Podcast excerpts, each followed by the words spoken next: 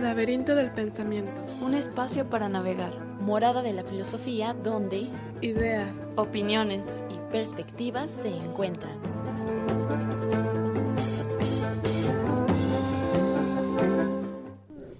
y del libro también. Bienvenidos al Laberinto del Pensamiento, un espacio para navegar.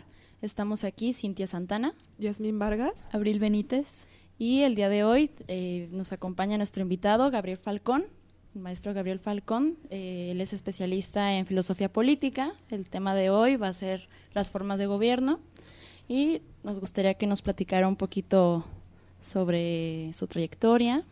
Sus estudios. Sí. Buena- buenas tardes, gracias por la invitación, eh, Cintia, Abril y Yasmín. Pues un gusto estar aquí compartiendo con ustedes el micrófono. Eh, las formas de gobierno, ah bueno, antes, ¿verdad? Sobre mí. ¿Quién, ¿Quién soy? es ¿Qué he Falcón? sido y qué me han ¿Quién es dado? Gabriel. Falcón? No, pues yo estudié la licenciatura en filosofía en la Universidad Autónoma de Nuevo León, en Monterrey, Nuevo León, eh, dado que nací en la frontera, en Nuevo Laredo, Tamaulipas. Y después de ahí eh, me fui a la Ciudad de México, a la UNAM, a hacer una maestría en filosofía que estaba precisamente orientada hacia la filosofía política. ¿no? Y ya después vine a dar acá a Guadalajara, porque mi hermano mayor estaba por acá residiendo, este, de hecho acá todavía sigue. Y pues ya tengo muchos años ahí en la Universidad de Guadalajara, en el Departamento de Filosofía, impartiendo pues la mayoría de las materias orientadas hacia la filosofía política y bueno, he trabajado en otras instituciones educativas, pero pues sí, ese es el campo que siempre me, has- me ha atraído. Eh, tuve la suerte de tomar clases en, la maestría con dos grandes de la filosofía política en México, con el, el doctor Adolfo Sánchez Vázquez y con el doctor Luis Villoro, Uh, que, sí. que los dos pues, ya, ya se fueron. eso no lo sabía. Este, profe. Y pues fue una, una oportunidad ¿no? de, de tener contacto con ellos y de, de aprenderles pues algo ¿verdad? en ese sentido. Y también se dedica a la difusión filosófica. Sí, también sea, tiene su programa si dedicado a, a la filosofía. Se llama El Pórtico de los Cínicos, que ahí estuve también un año pasaditos trabajando con él. Eh, los domingos de 9 a 10 de la mañana en Radio Universidad para que también estén pendientes. Está muy bueno, eh, lleva muy buenos invitados y tocan temas muy interesantes. Así es. Mañana vamos a hablar de Walter Benjamin, va a ir el maestro Mm. Chuy Salas, Ah, pues, Jesús López Salas. para pues, que no se lo pierdan, muchachos. Y también que le den like a la página en Facebook del Ah, sí. Pórtico de los Cínicos. Así Ah, están. bien. el Pórtico de los Cínicos en Facebook. eh, también regalan libros para que se anoten. Está muy dinámico el programa. Así es. Gracias. Bueno, profe, pues a mí me gustaría empezar ahora sí que desde lo más sencillo, con la pregunta, ¿qué son las formas de gobierno? Bueno, la- las formas de gobierno se entienden eh, y se ubican dentro de la problemática clásica de la filosofía política, en el sentido de que, dice por ahí Norberto Bobbio en un texto que tiene en, en su ontología, que es la reflexión sobre la forma ideal de gobierno. ¿no? Eh, los seres humanos eh, han- hemos especulado toda la historia de cuál es la mejor forma de gobierno que mm, podría poner las bases de una mejor sociedad. ¿no? En ese sentido, da ahí pie a las utopías y toda esa problemática. Pero eh, la forma de gobierno finalmente es la manera en que se estructura el Estado y de la forma en que va a tener también una relación con la sociedad. ¿no? Y en ese sentido, pues hay diferentes criterios que, que, como sabemos, los antiguos, entre muchas cosas que legaron los griegos, pues Platón y Aristóteles utilizaron el criterio numérico, ¿verdad? Si, si nos gobierna uno, si nos gobiernan varios, si nos gobiernan todos o casi todos, pues tenemos ahí a la monarquía, la aristocracia y la democracia. Eh, con sus, eh, digamos, singularidades, porque ya ven que Platón introduce por ahí una forma de gobierno que ya después no se va a seguir, la timocracia, ¿no? este Mm, gobierno basado sí. en, el, en el honor, ¿no? este, y también introduce la tiranía, pero bueno, finalmente es la mm, forma negativa de la monarquía, así como la oligarquía, la de la aristocracia, y en el caso de la democracia, pues ahí está también la singularidad de mm, Aristóteles, que introduce este concepto de demagogia, que hoy en día no lo consideramos una forma de gobierno, sino más bien un adjetivo que usamos para eh, caracterizar a un gobierno que le llamamos demagógico o a un político que le llamamos demagógico, cuando prometen cosas que no van a cumplir o que están fuera de la realidad. Ahí me, acuerdo que cuando andaba en campaña Vicente Fox, le preguntan en Chiapas que mm, cómo iba a afrontar el problema de, los indígenas zapatistas, que tenía ya años por ahí. Y él responde, el problema de Chiapas eh, de los zapatistas lo va a solucionar en 15 minutos. Pues eso es demagogia, ¿no? Finalmente ni seis años le bastaron para, para solucionar el asunto. Entonces, bueno, eh, eh, ese es el criterio que, que, hemos ido siguiendo, pero claro que se ha ido transformando, ¿no? Se han ido incorporando otros conceptos que las formas de gobierno pues también tienen que ver de pronto con regímenes políticos o sistemas políticos. Muy bien. Oiga, profe, y esta concepción de mejor sociedad yo creo que ha cambiado a través de la historia, ¿no? En un principio lo que se concebía como mejor sociedad fue cambiando conforme a los años. Claro.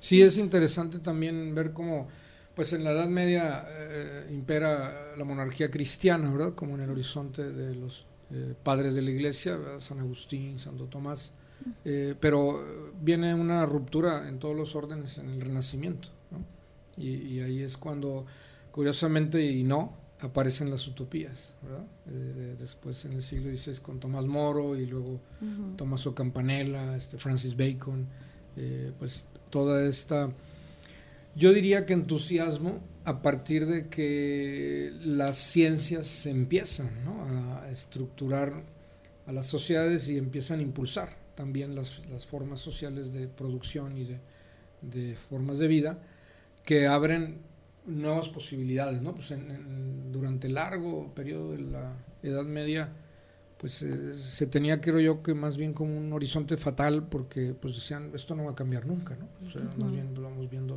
cómo mejoramos la, forma de vida en el campo y ya, ¿no? Pero no había como esa, creo yo, ruptura epistemológica, por así decirlo, que les permitiera pensar que podían diseñarse mejores formas de gobierno, ¿no? En un sentido.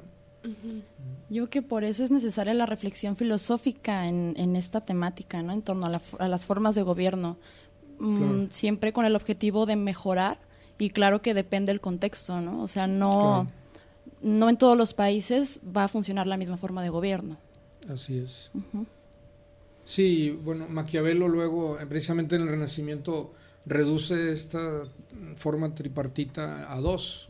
Él dice, hay repúblicas y principados. este, y algunos principados son hereditarios y otros son por conquista. ¿no? Este, y es una eh, caracterización interesante porque también Kant va mm, siglos después a plantear un dualismo, eh, despotismo y república, mm. donde, donde ahí el criterio es más bien el ejercicio del poder. Dice Kant, si el gobernante o el gobierno eh, ejerce su función dentro de la ley, es una república. Pero si es, es arbitrario y prácticamente la ley es su capricho, pues es un déspota, ¿no? es un despotismo. Entonces, ese criterio también está interesante en, el sentido de más bien ya juzgar o evaluar la manera en que se ejerce el poder. Y no la manera en que se elige, como serían los otros casos, ¿no? En ese sentido. ¿Y cuál, eh, cuál sería la, la, concepción de la mejor sociedad que se rastrea en la historia? ¿Quién fue el primer pensador que propuso un modelo de mejor sociedad? O, o el que propuso también eh, la primera forma de gobierno. Mm, bueno, yo creo que por ahí Platón se lleva, ¿verdad?, el ah, mérito en ese sentido. Y me parece que Aristóteles, si lo pensamos en este sentido de que la ética y la política, pues en los antiguos está muy eh, imbricada, la felicidad como objetivo último del ser humano imponía un tipo de sociedad en el que todos seríamos felices, ¿no? En ese, sentido. En el caso de Platón, si cada quien hacía lo que le correspondía, ¿verdad? En, esa estructura un tanto este, formal que él hacía de, que los gobernantes que gobiernen, los guerreros que defiendan y que los artesanos o trabajadores que nos den de comer. Y entonces va a haber justicia, habrá justicia, ¿no? Igual que las virtudes en la persona, ¿no? Pero eh, el, el, criterio de Aristóteles creo que es más realista, ¿no? Ya ven que Aristóteles también introduce esta idea de que no a todo tipo de sociedad le beneficia el mismo tipo de gobierno. el, criterio de Platón pues era el filósofo rey, este, o el rey filósofo.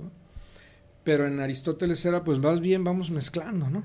Ahí es, también aparece como Polibio después el gobierno mixto, lo mejor de la democracia, lo mejor con lo mejor de la eh, aristocracia, este, y también pensar en el tipo de sociedad. Esto es muy interesante, ¿no? Porque es muy actual, creo yo de pronto se dice que algunas sociedades no están preparadas, por ejemplo, para la democracia.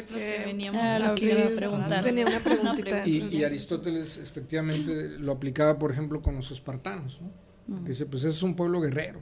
Entonces dice, quizás ahí la democracia no sería tan conveniente como la, monarquía, ¿no? ¿Por qué? Porque es un general que fuera rey, ¿verdad? Que tuviera liderazgo, organizaría mejor la sociedad, tal vez,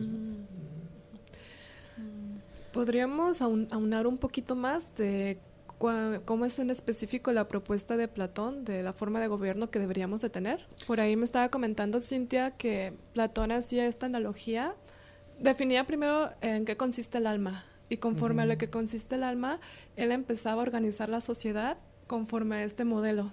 Bueno, se me hace muy, muy interesante. Y ya al final propone que el mejor gobernante es el filósofo, pero todo eso tiene una justificación que a mí se me hace muy interesante. Sí, claro.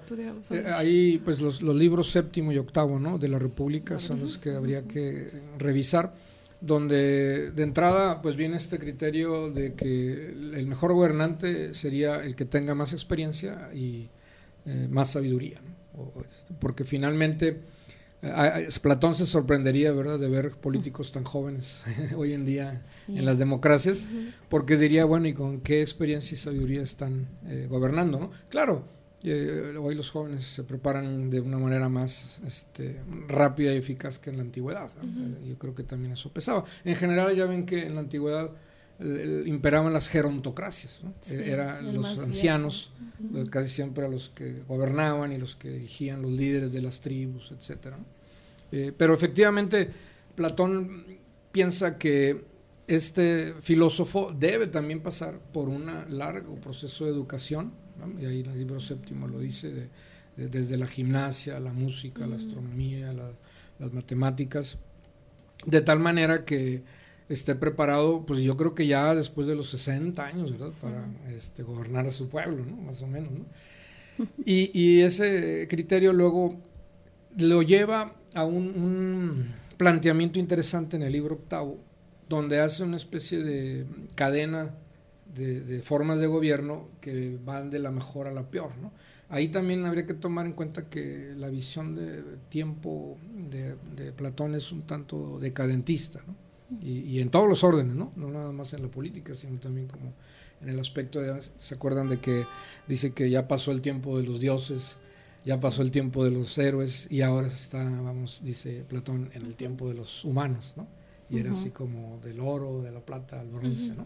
Entonces, ese criterio también decadentista lo ve en, la política, en el sentido de que inicia con la aristocracia, ¿no?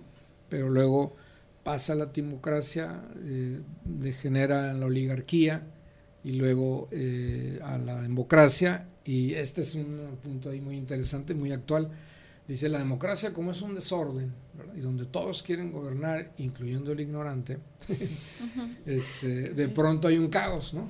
Para, Platón la democracia es igual a caos, ¿no?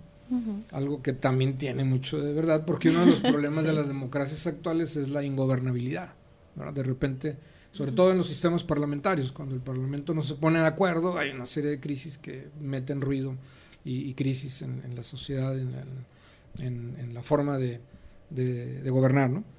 Y bueno, finalmente aparece la tiranía. Dice entonces, la sociedad se, se harta, se cansa y dice que venga una mano fuerte este, a poner orden, ¿no? En ese sentido.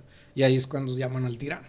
Y aparece alguien que, pues sí, va a establecer cierta tranquilidad, cierta paz, pero a un costo de sacrificar las libertades. Como lo que planteaba Hobbes, ¿verdad? De sí, también por ahí. Subirnos al orden de un solo soberano, que a mí se me hace muy catastrófico.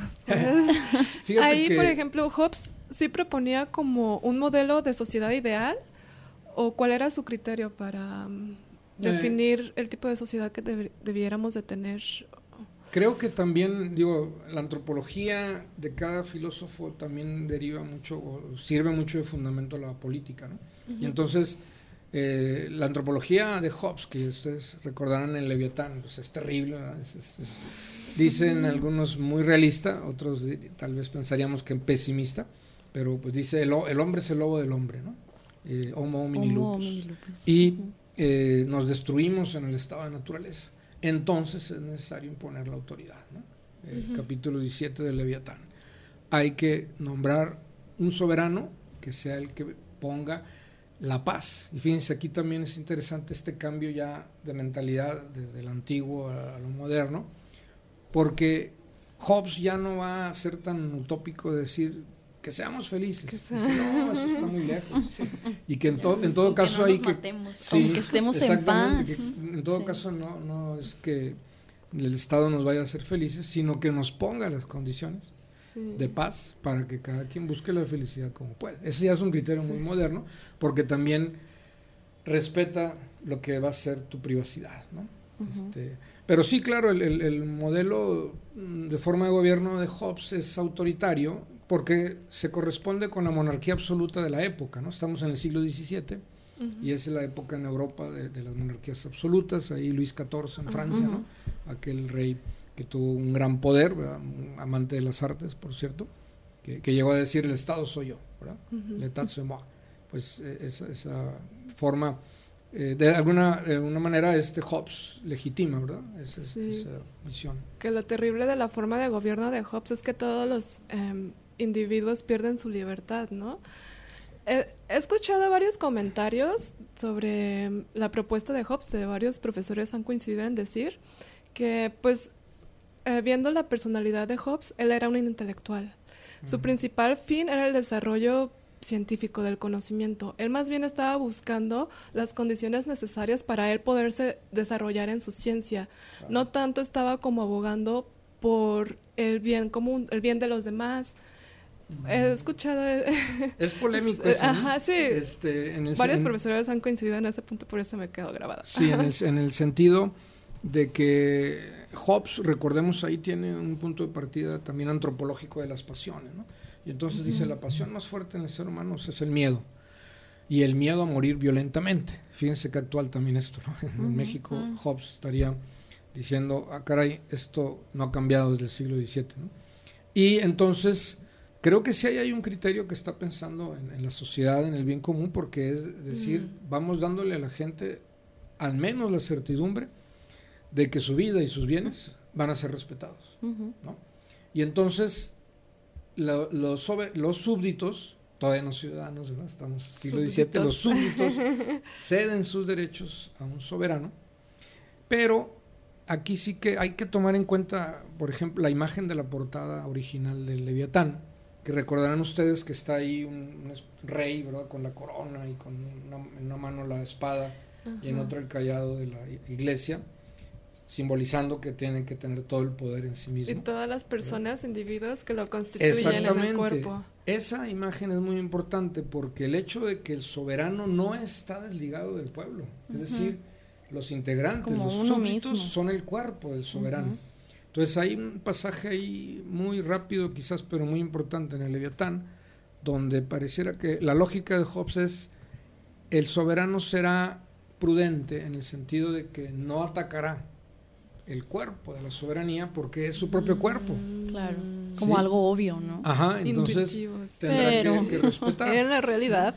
Pero, pero finalmente, sí, eso también. Eso es a nivel teoría. En, teoría suena muy padre. Ojo, eso también hay que tomar en cuenta la cultura de cada época, ¿no? Yo creo que sí, efectivamente nunca se imaginó Hobbes que iban a salir una familia como los Salinas de Gortari, ¿verdad? Pero porque también hay, hay, un pasaje donde señala que sí se podrían corromper, pero dice algo que hoy tacharíamos de ingenuo, pero rápidamente satisfacería las necesidades de la familia y de, su persona. Oh, pues no conocía a Javier Duarte, ¿verdad? En, Veracruz, que no, un barril sin fondo, ¿verdad? De ambiciones. Eh, pero quizás en esa época era, era muy mm, propio de también una monarquía que aunque podía tener excesos y abusos, que claro que los ejercieron, también tenía cierta prudencia para limitarse. ¿no? Eh, en ese sentido, eh, Hobbes eh, sí es un modelo autoritario, creo que se ha exagerado porque algunos han dicho que es un modelo totalitario, no, no, no creo, no llega hasta allá, porque en el aspecto económico sí da libertades para el desarrollo de las corporaciones. Y eso ya, ya es dejar un espacio, lo que llamaríamos iniciativa privada. Sí, ahí como lo importante es no caer en este estado de naturaleza, que es un constante estado de guerra, ¿no? Y claro que este pensamiento de Hobbes pues fue influenciado por su contexto, de, lleno de guerras, este y ahorita que mencionas eso, eh, él empezó a teorizar sobre el orden social a partir de la guerra civil, presenciando la guerra civil fue algo que lo marcó, que lo traumó tanto, que ahí como filósofo empezó a pensar en la mejor forma del gobierno. Así es. No, y hasta autobiográficamente, ¿no? En la autobiografía que escribe él, eh, dice yo soy hijo del miedo porque resulta que, oh. su madre estaba embarazada de él, eh, la madre se lo platicó, y andaba en la calle y hay un conflicto ahí, una pelea, y la madre se asusta y entonces se viene el mm. trabajo de parto, ¿no? Y nace Hobbes, ¿no? y ahí la frase. Muy adecuada. hay una paradoja existencial ahí en Hobbes porque con ese miedo y ese miedo a la muerte tuvo mucha suerte, vivió 91 años. Una edad que pocos llegaban en aquella época. Quien no, le tiene miedo a la muerte puede lanzarse un paracaídas. Es más probable que, que no la libren. Exacto. Bueno, pues para recordarles que hoy estamos regalando el libro del Príncipe de Nicolás Maquiavelo, este filósofo italiano nacido en el siglo XV, en donde habla sobre cómo debe actuar un príncipe, entendiéndolo como un gobernante. También abarca temas como el origen y estructura del poder en el Estado y sociedad. Así que pueden apuntarse en la página del Laberinto del Pensamiento en Facebook. Eh, estamos transmitiendo en vivo para que vayan ahí al Facebook y nos puedan ahí mandar sus preguntas, sus comentarios. Nos pueden encontrar también en Twitter, en YouTube. Ahí subimos todas las semanas nuestros podcasts. Y pues escúchenos en vivo a través de radiocartón.com. Vamos a un corte musical y enseguida regresamos. Ya estamos de regreso en el laberinto del pensamiento. Nos están llegando sus preguntas por aquí. Víctor Parra Avellana, Avellane, Avellaneda. Avellaneda, perdón. Eh, a ver, nos dice lo siguiente.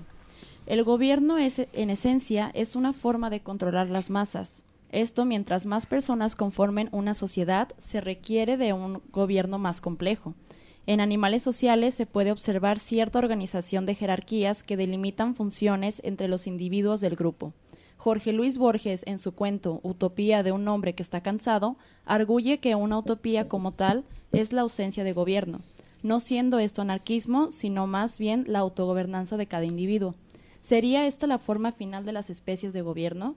¿O acaso sucedería como lo relata Isaac Asimov en sus escritos, donde una serie de computadoras, de computadoras deciden por nosotros los asuntos gubernamentales?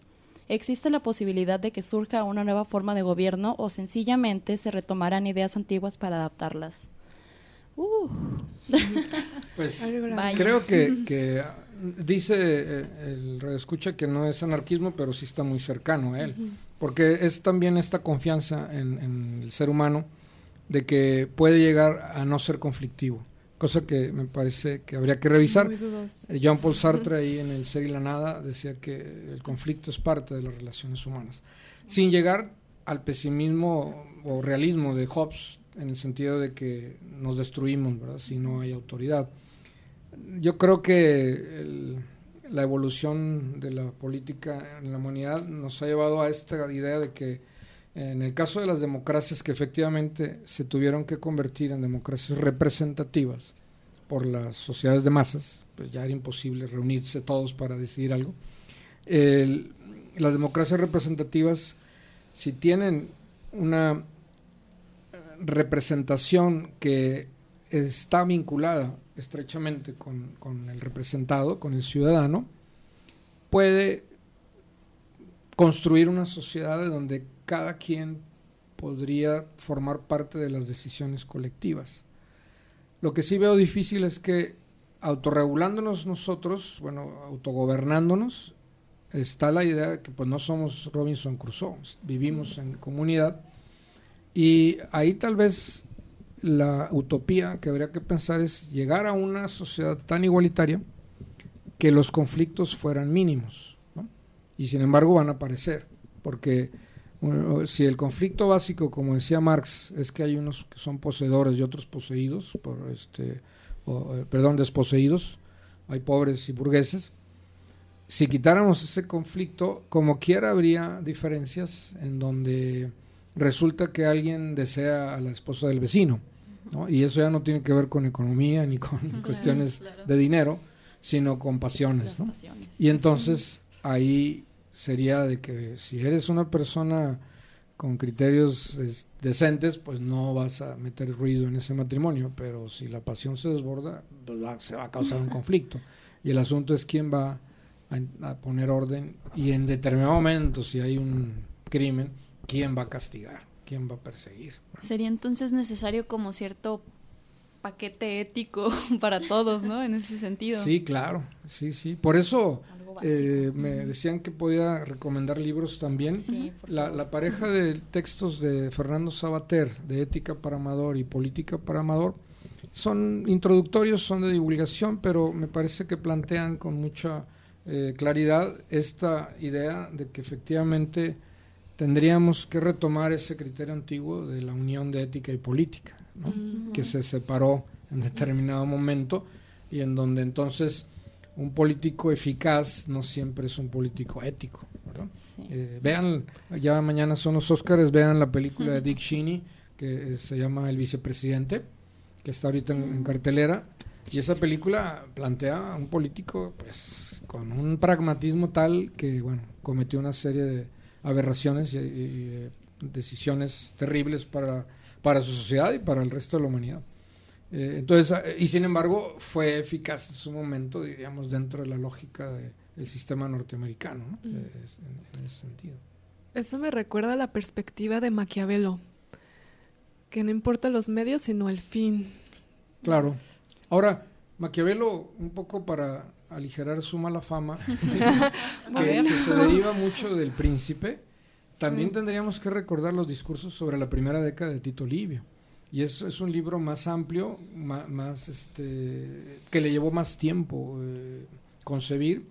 Y en, aunque tiene la misma visión, diríamos, fundamental de la política, sin embargo en los discursos no aparece la propuesta del príncipe de mano fuerte que sí aparece en el, en, el, en el príncipe, sino la república, que está tomando como modelo a la república romana antigua. Entonces ahí cambia ¿no? Eh, en, ese, en esa perspectiva.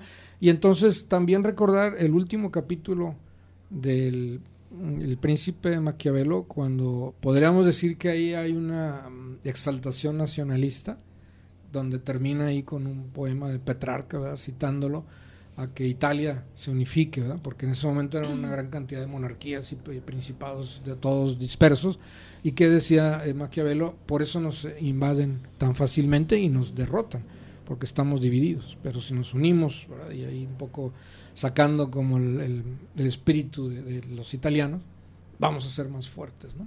Entonces, creo que sí hay este criterio moral político que fue muy fuerte para la aplicación de la política, pero me parece que también había un anhelo más alto en Maquiavelo, que el maquiavelismo es esto, ¿no? El poder por el poder. El poder por el poder. Y, lo que significa hasta, un sentido hasta patológico, podría decir. Pero creo que en Maquiavelo es el poder para poder unificarnos y construir un mejor Estado que pues no estaba todavía el Estado moderno, eso también es un fenómeno interesante, ¿no? Es, el primero que utiliza el concepto Estado, pero propiamente hablando, los estados modernos precisamente vienen con las monarquías absolutas, ¿no? ya de, de Hobbes para adelante, ¿no? Hace un momento mencionó eh, sobre las decisiones colectivas y bueno, contextualizando un poco, eh, me recuerda a las consultas ciudadanas que ha realizado Andrés Manuel López Obrador Pero, eh, bueno, esto para mí sería como un acto democrático, pero ¿qué tan útil es para la sociedad esto? Son necesarias en toda democracia actualmente, creo yo, pero en, un sentido, eh, digamos, pragmático, pueden ser onerosas, pueden ser caras y pueden ser también motivo de que atoren a la democracia, ¿no? Sin embargo, bueno, hablando de utopías, por ahí el Radio Escucha mandaba, citaba este Ray Bradbury, ¿no? Eh, algunos especulan que en el futuro la tecnología podría facilitar las consultas ciudadanas y entonces ya no tendríamos ni siquiera que salir de nuestra casa y a lo mejor a través de internet lo podríamos en un programa diseñado para recoger los puntos de vista de la gente, ¿no? Eh, que claro, ahí tendríamos que asegurarnos de que no hubiera mano negra en ese sistema de cómputo, de que no metieran votos este, falsos. Y, y, en ese sentido ser sacar rápidamente qué es lo que decide la ciudadanía sobre este asunto u otro. ¿no?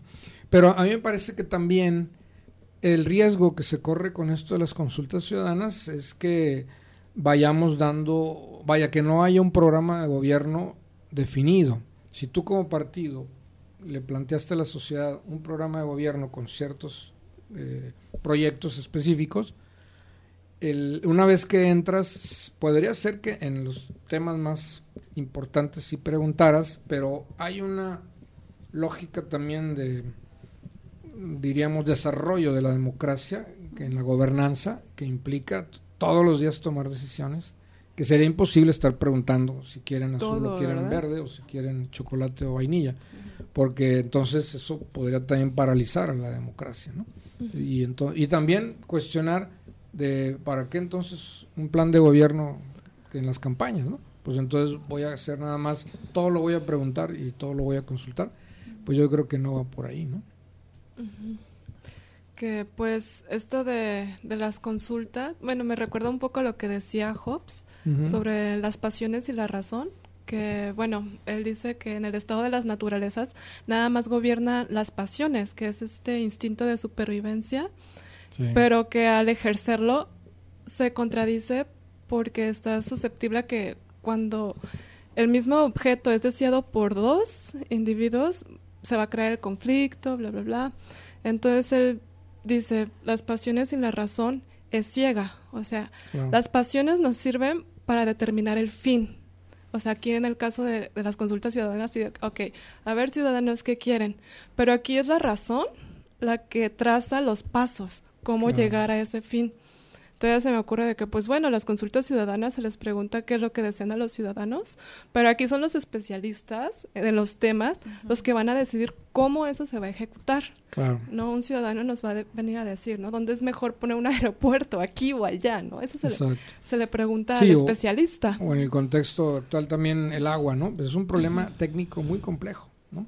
En donde sí, claro, en las democracias el compromiso de los gobiernos es poner la mayor información disponible para la gente y la información más sintética y más clara, ¿no? Porque hay también problemas así como con un lenguaje técnico que complica el asunto, ¿no? Pero el, el, gobierno creo que puede recoger de repente estos eh, puntos de vista, pero también tiene que escuchar, obviamente, sobre todo en algunos casos, la opinión de los expertos, ¿no? Y entonces que digan, a ver, ustedes como expertos cuáles son las ventajas de este punto, de esta decisión y cuáles son las ventajas de esta otra, ¿no? Y las desventajas también en ese sentido. Porque el presidente no puede abarcar todos los campos y ser especialista, o sea, tiene que auxiliar de sus especialistas. Así es. Sí, creo que eso es lo que hace falta en los gobiernos eh, de hoy en día, ¿no? O sea, que haya de verdad gente preparada en cierta área y porque bueno, según yo tengo entendido, ni siquiera se hace como un examen o algo, ¿no? O que se requiere un perfil profesional para ocupar el puesto. Ajá, ahí es un problema. Cuidado ahí también porque se puede convertir en una aristocracia en, un sentido ya no de platónico, sino de una élite eh, actual, como pasó en los gobiernos de Miguel de la Madrid o de Salinas, que había economistas graduados en Harvard, pero con muy poca sensibilidad social. Ese es un problema también de los expertos y bueno, Norberto Bobbio y Luis Villoro lo señalan en su reflexión sobre la democracia, que los tecnócratas son necesarios, pero que no tomen todas las mm, decisiones con criterios meramente técnicos. Hay también que tener la sensibilidad social para poder, y ahí en ese sentido, ese es el, el problema complejo de que el tecnócrata tendría que ser también un político en ese sentido, o en todo caso el tecnócrata nada más le dice al político, este es mi punto de vista, tú toma la decisión, pero el político que debería estar más cerca de la sociedad, tomar en cuenta que no estamos hablando de animales o de cuántos vamos a meter a este corral para que estén, sino que estamos hablando de personas, de ciudadanos. Y entonces ahí el criterio debe ser político, también aparte de técnico. Debería ser entonces un conjunto de, de, todas estas sutilezas que se, que se presentan, ¿no? Tomar en cuenta la opinión ciudadana, tomar en cuenta a los especialistas y pues hacer un, un, un balance en, en, ambas posturas. Claro. Decía Norberto Boyo que la democracia es un largo aprendizaje, es un sistema que se va aprendiendo también con el tiempo y que va acostumbrando tanto a sociedad y gobierno a tener esta sensibilidad, decía yo, de pensar en las necesidades, en pensar en los eh, problemas y sus eh, derivados técnicos, pero donde finalmente impere este proyecto de beneficiar a la más grande mayoría del país. Digo, lo ideal sería todos, pero también eso yo creo que es una utopía. ¿no? Siempre habrá inconformes, esa también es otra idea. Y tal vez qué bueno, ¿no? Porque esos inconformes son los que están tirando piedritas todo el tiempo y entonces llaman la atención de los gobernantes que a veces pierden de vista lo que son también importante en las minorías. ¿no? claro. Yo se creo... cambia la, perdón, se cambia entonces la ambición del sistema de gobierno de, de hacer feliz al ciudadano a solamente ser un medio para que todos puedan coexistir sin, sin tantos problemas, ¿no? Claro. Como regulador. Hay un capítulo en el Política para Amador de Sabater que se llama Libres o Felices, ¿no? Y entonces dice, ¿qué esperamos del gobierno? ¿Que nos haga felices o que nos dé libertad? Y entonces él, él, como buen liberal que es, dice, yo prefiero la libertad. Ahorita que hablas de este de lo, del, del, papel del gobernador como regulador, me, eh, me recordó, bueno, hace unos meses leí el Plan Estatal de Desarrollo de Jalisco y eso me ayudó a ampliar mi visión para ver cuál es la función de, del gobernador. Porque anteriormente yo creía que el gobernador viene y a tomar todas las decisiones.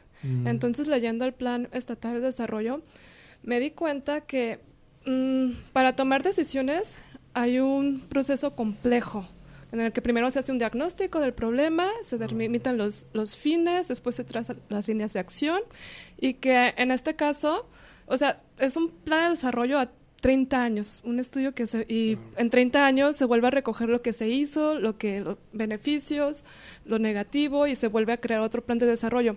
Pero ahí especificaba que el gobernador tiene que contemplar este plan de desarrollo y él tiene que encargarse de coordinar todas las instancias gubernamentales a que se vengan a unificar a este plan estatal de desarrollo. Y dije, mira qué caray, yo antes pensaba que el gobernador tomaba decisiones a sus anchas, pero no hay todo este, un estudio profundo que indica que se debe de hacer. Pero, y ahí también qué bueno que, que citas esa problemática porque sirve también para recordar que las democracias presidencialistas que ahí también ya es el criterio de cómo se estructuran los poderes ¿no? en, una democracia, suele tomarse decisiones que pesan más en el Ejecutivo, pero ya el papel de los parlamentos, de los, de los congresos es cada vez mayor y entonces la toma de decisiones pasa por los parlamentos, ¿no? por los congresos, y entonces ahí el Ejecutivo, sea gobernador, sea presidente, sea presidente municipal, no puede eh, pasar por encima su función es que lo, eso lo ideal, Su función es que lo tomado, lo que se tomó por decisión se lleve a cabo. Claro. No el tomar una decisión. Y, también ahí, digo, lo que está pasando con Trump también, ¿no? se, se, ha desesperado porque el Congreso no le acepta su proyecto del muro y entonces saca de la manga un eh, este recurso que tiene el Ejecutivo allá, que es la emergencia nacional que prácticamente eso es para cuando entra una, en guerra, ¿no? eso es más que nada un berrinche para Pero mí. Pero eh, obviamente que de, nuevo gran parte del Congreso, incluyendo algunos republicanos, reaccionaron diciéndole, no señor, no podemos este, estar a instancias de un capricho. Este, hay que tomar decisiones con la cabeza fría y también pensando en la mayoría. ¿no? Pregunta acá Fernando Martín por Facebook. ¿Podemos decir que Maquiavelo estableció las bases del consecuencialismo negativo? Ah, caray. Yo la verdad Pues no me gustaría que, que sobre- nos dijera una es el consecuencialismo negativo. Ah. Ay, los- ¿De qué escuela? la debemos Fernando Martín. eh, saca ese concepto también, Sí. que varía dependiendo del, del Ay, enfoque. es que es un tema Hay, hay otro tema también muy interesante que ya este, quisiera plantear así, nada más dejarlo anotado, que es el asunto de históricamente la relación del, del Estado con las iglesias. Porque aquí Mm. también aparece otro criterio de cómo las repúblicas democráticas que separan la iglesia del Estado, sobre todo a partir de la Europa ilustrada ¿verdad? en el siglo XVIII, no sucedió en otros países, en otras regiones del mundo, como en el mundo islámico, donde todavía hablamos de eh, gobiernos teocráticos, ¿no? Y entonces ahí estas monarquías como Arabia Saudita o como Irán, en donde la, iglesia está muy ligada todavía al gobierno y entonces ejerce un poder que ya no es nada más el criterio político, sino también religioso. Y ahí nosotros como mexicanos sabemos que juntar religión y política es explosivo, ¿verdad? Eh, Aquí y en China, aquí en cualquier, en cualquier otro país, ¿no? En ese Sí. sentido. Ay, pues es un tema bastante amplio. Yo creo que en un solo programa obviamente no se puede abarcar en su totalidad. Pero bueno, eh, les recordamos que estamos regalando el libro de El Príncipe de Nicolás Maquiavelo. Pueden anotarse en la transmisión en vivo que estamos haciendo por Facebook en estos momentos o en las publicaciones que hemos realizado.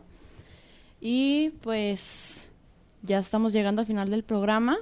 Eh, pues muchas gracias, profesor eh, Gabriel Falcón. Yo quisiera despedir nada más con la idea de que la democracia liberal en estos momentos tiene muchos problemas y defectos, pero creo que es una de las mejores formas de gobierno que hemos encontrado para respetar las decisiones de la mayoría y al mismo tiempo respetar las libertades, ¿no? porque ese es- también ha sido el asunto de encontrar formas de gobierno que respeten las libertades eh, de los ciudadanos y que al mismo tiempo piensen en su bienestar. ¿no? Entonces, pero, pero aquí también necesitamos que la democracia esté fundada en un estado de bienestar que beneficie a todos y sobre todo, que eso es creo lo que está en la agenda de- del México actual, un estado de derecho firme que pueda hacer justicia y pueda eh, eh, establecer también criterios de igualdad en, en el aspecto jurídico.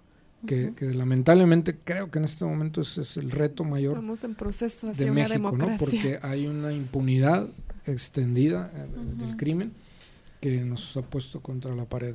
Sí, yo creo que algo que es muy cierto es que es imposible tener a todos contentos, ¿no? Entonces, obviamente siempre habrán ahí discor discordancias. Discordia. Discordia, ajá, siempre habrá discordia, pero bueno, el objetivo creo que es buscar este bien común, eh, respetar tus límites de, de libertad, hasta qué punto puedes eh, ejecutar alguna acción sin eh, perjudicar al otro, ¿no? Claro, Ya lo decía Benito Juárez, el respeto al derecho ajeno es la paz. así es. Pues muchas gracias y les deseo No, pues muchas gracias a usted por venir. Muchas gracias. yendo muy bien en su programa. Ay, Muchas gracias, profe. esperamos tenerlo como invitado en otra ocasión. Sí, próximamente. Y mañana no se pierdan este el Pórtico de los Cínicos, de 9 a 10 de la mañana en Radio Universidad. Está muy bueno el programa. Gracias. Ahí los espero. Pues muchas gracias. Eh, vamos a un corte musical y enseguida regresamos. Ya estamos de regreso en el laberinto del pensamiento, ya casi para finalizar el programa. Pues aquí tuvimos al maestro Gabriel Falcón, especialista en filosofía política, que nos habló un poco sobre las formas de gobierno. Uy, que definitivamente es un tema bastante amplio. Yo creo que será necesario hacer otro programa. y pues nos hablaba un poco sobre Hobbes, este filósofo que planteaba que el, dere- el- el derecho, nomás, el estado de, na- de naturaleza del hombre es, es malo, Es caótico. es, Caótico. es algo caótico, es un estado de guerra constante. Entonces es necesaria esta organización social, este pacto social, para civilizarnos, ah, que es todo lo contrario a lo, a lo que plantea Rousseau, este filósofo francés, que, que menciona que el estado, el estado de naturaleza del hombre es bueno. Es, es, es totalmente lo, Lo contrario. mejor. Exacto. Y es, y es eh, la civilización que, quien lo corrompe. Entonces, está como esta contraparte y que aún está como muy en duda, ¿no? Porque yo me pongo a pensar, ay, como siempre mis ejemplos con los niños, pero tú ves a los niños convivir y, y resultan a veces como un tanto egoístas, ¿no? Como de, ah, este, esto es mío y no te lo presto. Si no tienen buena educación. Exacto. Yo creo que sí es necesaria pues, una, una base, ¿no? De, de ética. De hecho, nos recomendó un libro el profesor que es Ética para Amador de Fernando Sabater. Si pueden ahí conseguirlo, es- está muy interesante. Y también nos hizo una recomendación de una película que se llama El Vicepresidente, que está dominada al Oscar. Para que mañana son los Oscars, yo ni sabía. Oscars, Oscars, Oscars, no sé. Pero pues también si tienen oportunidad ahí de checar y si tienen algunas recomendaciones que también ustedes nos puedan recomendar, que nos puedan compartir ahí en Facebook, eh, libros, películas, algunos artículos sobre el tema, estaría excelente. Aquí lo interesante para fundamentar la naturaleza del humano entre Hobbes y Rousseau sería ver cuál es eh, la argumentación, de qué, en qué se basan para decir que o o la naturaleza es buena o mala. Por ejemplo, yo estoy más en el caso de, no conozco la fundamentación de Rousseau, estoy más acercada a la de Hobbes y creo que él se fundamenta sobre algo muy sólido, sobre este instinto, esta pasión de supervivencia de- que nos lleva a velar por nuestros intereses y que al mismo tiempo, cuando nuestro interés se contrapone con el otro individuo, pues ahí nace el caos y pues esta, esto es muy muy parecido a lo que a la teoría de la evolución de las especies de Darwin. Y pues bueno yo estoy parada en esa postura en esa perspectiva. Es, bueno, me, esto que acabas de decir me, me remite al libro justamente que recomendó eh, el maestro. Eh, porque aquí se menciona este concepto de alteridad, donde ya no es, es únicamente velar por tus intereses y por tus propias pasiones, por así decirlo, y se considera al otro, se contempla al otro eh, para esta toma de decisiones. Entonces es una extensión del interés eh, propio a, al otro. Es una extensión. Ajá, sí, sí, sí.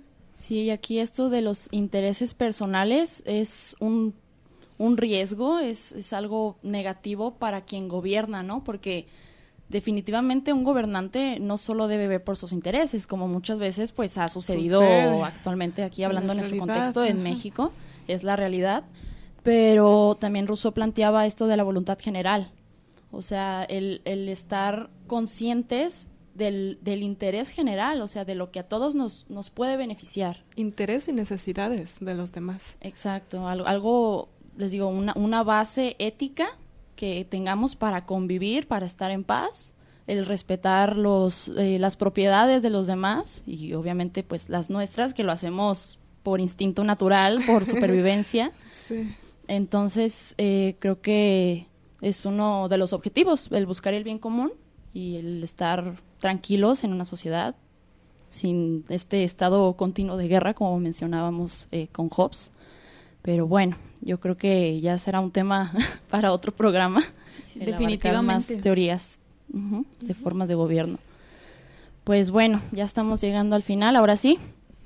Eh, muchas gracias a quienes nos estuvieron escuchando a través de radiocartón.com, a los que nos vieron aquí un ratito en la transmisión en vivo, eh, los que comentaron. Ya estamos, eh, pues, empezamos con, con a ver quién se gana este libro que estamos regalando hoy, que es El Príncipe de Maquiavelo. Eh, hay, hay varios anotados. Abril, ¿cuántos, cuántos son? Hay ocho personas aquí anotadas. Ocho. Ande, Así pues. que agárrense. A ver, Yasmin, tú, un número del 1 al 8. Ok, uno al ocho. Chan, chan, chan. Chan, chan, chan, chan. Cuatro. ¿Quién se lo gana? Abril. Cuatro. A ver, así, tal cual como están anotados. Pues ¿Cómo sí, sí, sí. Cómo aparecieron sus Cuatro, comentarios. Víctor Andrés Parra Avellaneda. Ándale, pues. Felicidades, Muchas Víctor. felicidades, Muchas felicidades, Víctor. Eh, puedes pasar por tu, por tu libro en la rueda cartonera. en Prisciliano Sánchez eh, 615, entre Federalismo y Pavo. Ahí te, te- te diriges con Sergio Funk, él, él va a tener tu libro, tú pasas por él. El horario es de 10 de la mañana a 8 de la noche y si vas en, en domingo es de 10 de la mañana a 6 de la tarde. Y también tienes un café de cortesía. Todos los que sean eh, Ganadores. ganadores pueden pasar por un café ahí de cortesía, se quedan un ratito a ver libros, está bien a gusto. Todo gusto. Les va a gustar el ambiente. Exactamente. bueno, pues nos despedimos, Cintia Santana. Yasmín Vargas. Y Abril Benítez. Agradecemos a Jacobo Monraz que nos apoyó el día de hoy en los controles, a Mate Editorial y a la Rueda Cartonera por hacer posible este programa. Eh, pues ahí nos escuchan el próximo sábado eh, de 1 a 2 de la tarde a través de Radio Cartón. Y muchas gracias. Hasta el próximo sábado. Nos vemos. Gracias.